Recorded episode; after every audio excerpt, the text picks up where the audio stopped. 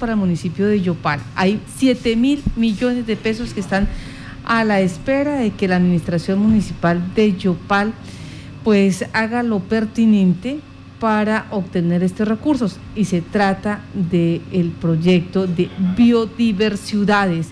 Ayer en la socialización del plan de ordenamiento territorial también estuvo presente el doctor Carlos Montoya Vaquero, él es el delegado del Ministerio de Ambiente y quien viene liderando Colombia Territorio de Biodiversidades. Ya son 13 en el país, entró en ese paquete el municipio de Yopal y hacía la aclaración que el 86% de los habitantes de Yopal se encuentran en el casco urbano y que en este momento eh, la invitación que hizo la administración es que por favor lleven el proyecto. Eh, repitió, eh, dijo, voy a repetir las palabras que ha dicho el ministro, la platica está escuchando el cuento, llévenos el proyecto, o sea, la platica está allí, 7 mil millones de pesos para eh, desarrollar estos procesos, donde en Yopal se habla de un jardín botánico, se habla de una red de ciclorrutas, una red de corredores verdes, y también la posibilidad de unir una red de caños. Estos caños, está caño, el caño seco, el caño la campiña. Así, señores, vamos a escuchar, aparte de la información suministrada ayer por el doctor Vaquero, frente a estos recursos, o sea, hay posibilidad que Yopal reciba estos 7 mil millones de pesos. Que Yopal está inmersa en ese programa. Perfecto. Eh, bueno, biodiversidad nace eh, de una reflexión que hacíamos al interior del Ministerio de Ambiente y era qué está pasando en torno al desarrollo urbano y al ambiente en nuestras ciudades, en nuestros territorios. Eh, adelante. Empezamos a hacer reflexiones y siempre se habla de que Colombia es un país megadiverso. Somos el primer país en aves y orquídeas. Adelante. Somos el segundo. Adelante, por favor. Voy a pararme acá abajo porque no. Somos el segundo en anfibios, mariposas, peces de agua dulce. Adelante. Somos el tercero en palmas y reptiles. Y el cuarto en mamíferos. Adelante. Pero al mismo tiempo eh, somos un país cada vez más urbano. El 76% del Producto Interno Bruto, retrocede por favor, el 76% del Producto Interno Bruto del territorio se produce en las ciudades. Organización, la Organización de las Naciones Unidas establece que para el 2050 el 50% de la población del mundo estará viviendo en ciudades.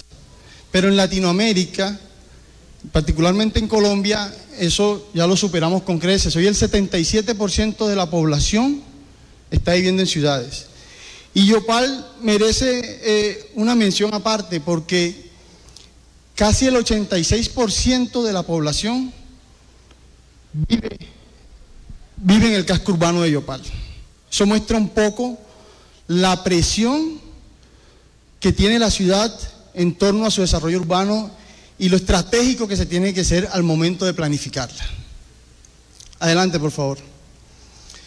También reflexionamos sobre la vulnerabilidad que tenemos como país en torno al cambio climático. Hoy, dos ciudades, en general Colombia, pero dos ciudades tienen eh, unos problemas muy sensibles asociados al cambio climático, como son San Andrés Islas. Adelante. En conclusión, somos un país biodiverso, urbano, frente a una crisis climática. Adelante, por favor. Entonces tenemos toda esa, biodiversidad, estamos creciendo las ciudades y lastimosamente no hemos conectado toda esa riqueza natural que tenemos como país con todo ese desarrollo urbano acelerado que se está dando en nuestras ciudades. Adelante, por favor. Entonces empezamos a entender y unas reflexiones que hacíamos con el Instituto de Investigaciones Biológicas Alexander von Humboldt, de que la biodiversidad es una oportunidad para hacer ciudades más sostenibles, más resilientes, que tengan, que estén mejor preparadas para enfrentarse al cambio climático. Em, hay muchos ejemplos, hay algunos, pues no son muchos, pero hay algunos ejemplos aislados de proyectos estratégicos que se han desarrollado en Colombia que reconocen la biodiversidad, que se adaptan al territorio, que generan eh, un cambio estético y son catalizadores del desarrollo urbano. Adelante, por favor. Uno de estos ejemplos es el orquidorama de Medellín. Es un ejemplo de un proyecto urbano que fue catalizador de un gran polígono de, ciudad de, Medellín, que conectó a la ciudadanía con su biodiversidad. Adelante, por favor.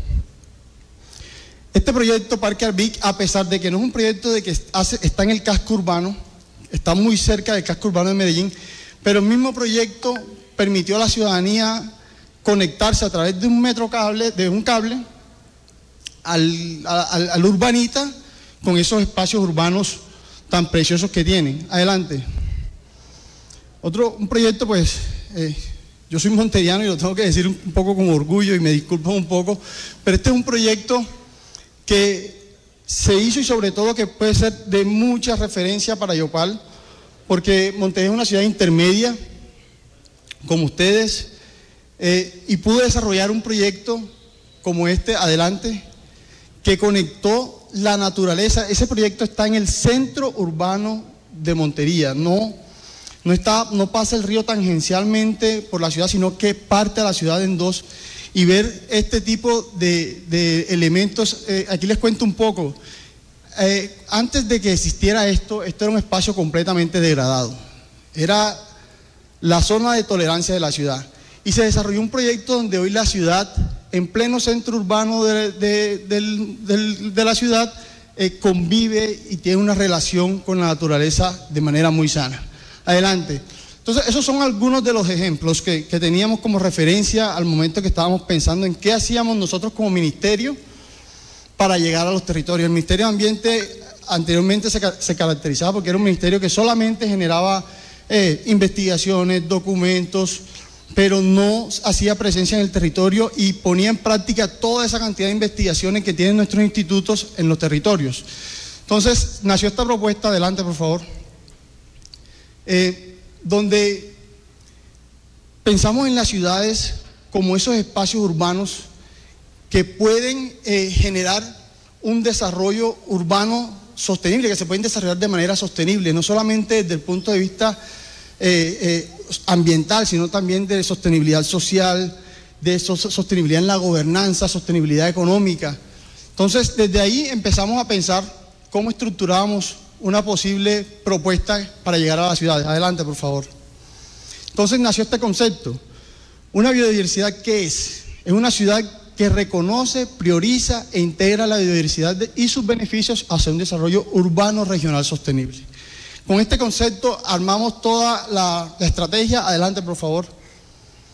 Y identificamos que habían tres pilares importantes para que una ciudad se considerara como una biodiversidad, para que empezara a arrancar ese camino. Eran tres pilares. Uno, impulsar la economía sostenible, incorporar la planificación urbana y territorial, incorporar en la planificación urbana toda la biodiversidad, si bien en los planes de ordenamiento territorial eso siempre eh, eh, está de alguna u otra manera. La idea es que quede de manera mucho más robusta, aprovechando aquí están los consultores, eh, para que empecemos a pensar no solamente por cumplir lo que dice la norma, dejar la estructura ecológica principal, sino de verdad cómo visionamos una ciudad que se integra armónicamente con su, con su naturaleza. Y por último, adoptar hábitos y prácticas de consumo responsable, y no solamente el consumo de productos, sino ¿Cómo generamos hábitos, por ejemplo, utilizar más la movilidad activa, menos el transporte motorizado? Adelante, por favor. Entonces, ¿cómo hacerlo? Adelante. Esta, es la ruta que hoy tenemos para las biodiversidades en Colombia. Eh, ya con Yopal manifestó su interés, ya nos reunimos, hoy estamos eh, haciendo unas mesas de diálogo, tuvimos ya unas participaciones aquí con los amigos de Unitrópico, Toroma, ¿cómo está? Eh, presidente de la Sociedad Colombiana de Arquitectos, hablamos con la corporación, porque para nosotros era muy importante que los resultados de estos proyectos que identifiquemos aquí no salgan desde una oficina en Bogotá, sino que nazcan desde los territorios. Y era muy eh, importante esa conversación inicial, una conversación de las muchas que vamos a seguir teniendo con los gremios y comunidades aquí en Yopal, de qué percepción tenía, más allá de la retroalimentación muy importante que desde la Oficina Asesora de Planeación se nos ha venido dando. Hoy estamos eh, a puertas de ya de, alcalde, de, firmar ya el acuerdo y, aprovecho para agradecerle toda la disposición de su equipo permanentemente y haremos entraremos a un nivel, a este segundo nivel donde empezaremos a hacer unas mesas más puntuales donde participarán lógicamente la academia, gremios, eh, comunidad en general.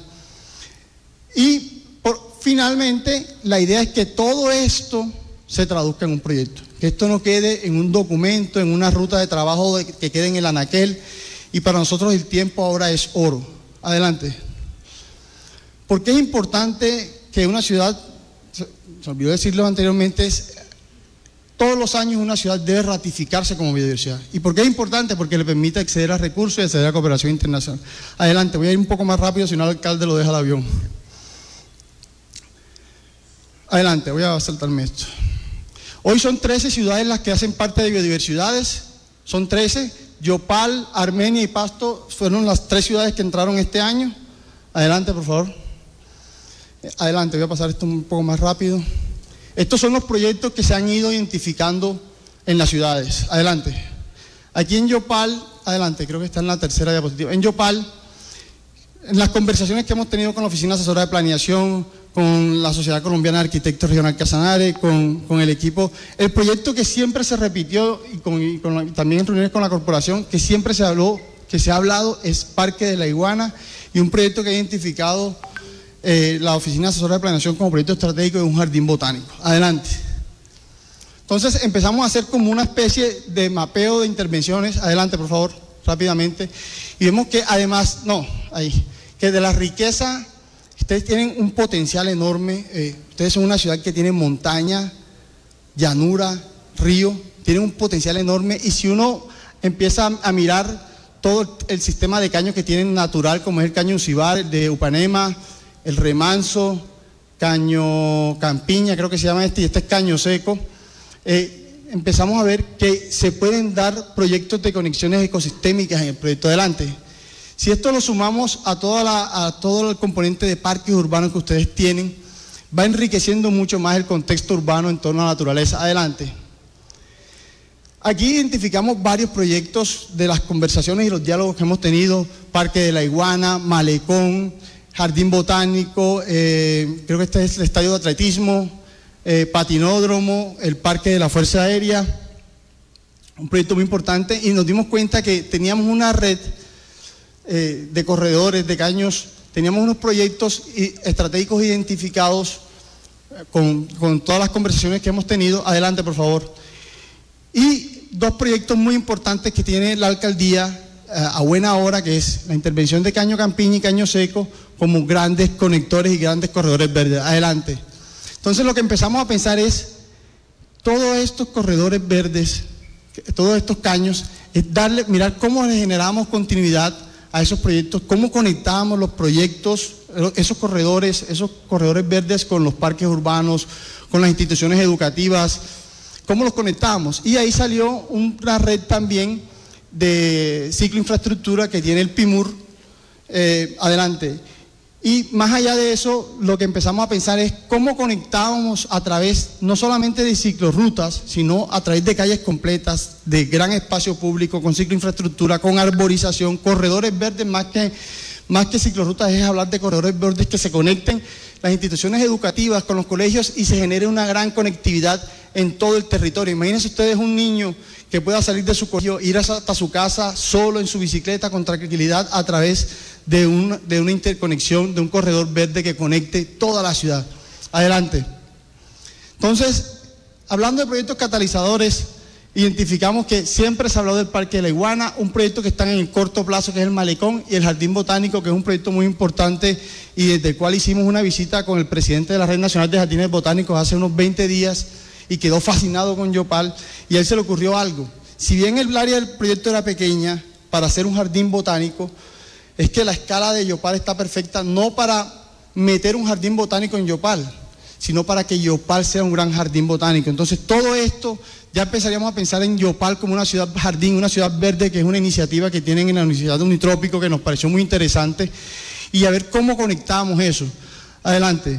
Ah, no, atrás. Entonces, alcalde, aquí es la noticia que le tengo. Esto no puede quedar aquí en papeles, ni una intención del ministro, ni en visitas de, asesor del ministro aquí. Esto tiene que traducirse en hechos. De parte del ministro le queremos confirmar que ya tenemos la disponibilidad de 7 mil millones de pesos para la ejecución del Jardín Botánico. Entonces, alcalde, y le decía al equipo del plan de ordenamiento territorial, lo fácil es hacer, es planear, lo, lo, fácil es el plan de ordenamiento territorial. El reto está en la ejecución de los proyectos, alcalde. Entonces, como dice el ministro alcalde, la platica está escuchando el cuento. Llévenos el proyecto. la Platica está escuchando el cuento. Llévenos el proyecto y son 7 mil millones de pesos para este proyecto ya de jardín botánico que arrancaría en el municipio de Yopal y ahora depende de las voluntades y de eh, el proceso que se dé en la administración municipal.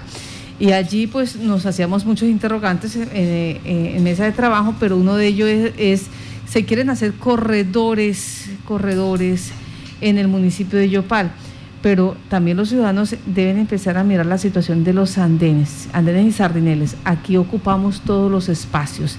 Y una cosa que nos está llamando la atención de los nuevos constructores, eh, los andenes los dejan pegados exactamente contra las viviendas y la comunidad, pues que normalmente están en estos barrios residenciales, ellos por la situación económica terminan sacando la mesita, terminan sacando, colocando allí la moto, terminan sacando allí las sillas eh, y la realidad es que no queda espacio para el peatón, que en últimas se proyecta para eh, esto de biodiversidades. Entonces hay que empezar a ver cómo se hace, que la teoría realmente llegue a la práctica. Los recursos están y ya eh, se da el primer paso en esta situación del jardín botánico. Ahora le corresponde al municipio de Yopal porque el ministerio ha dicho, aquí está la platica, preséntenos el proyecto.